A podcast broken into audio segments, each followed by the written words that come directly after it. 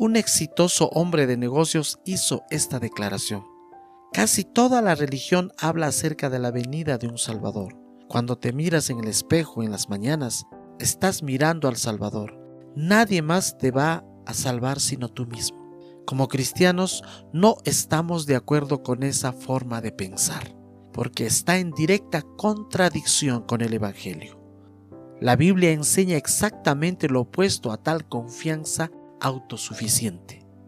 El apóstol Pedro dijo de Jesús en Hechos capítulo 4 verso 12, y en ningún otro hay salvación, porque no hay otro nombre bajo el cielo dado a los hombres, en el cual podamos ser salvos.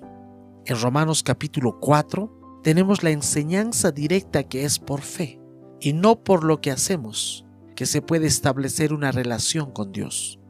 Mas al que no trabaja, pero cree en aquel que justifica al impío, su fe se le cuenta por justicia.